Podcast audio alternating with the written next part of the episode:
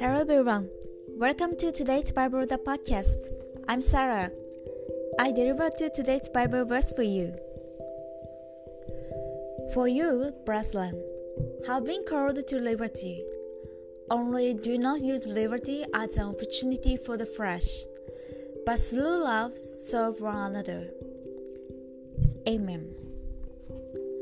Living a free life is different from living a self centered and selfish life. There is to live with the same heart as Christ. The only heart of Christ is to love each other.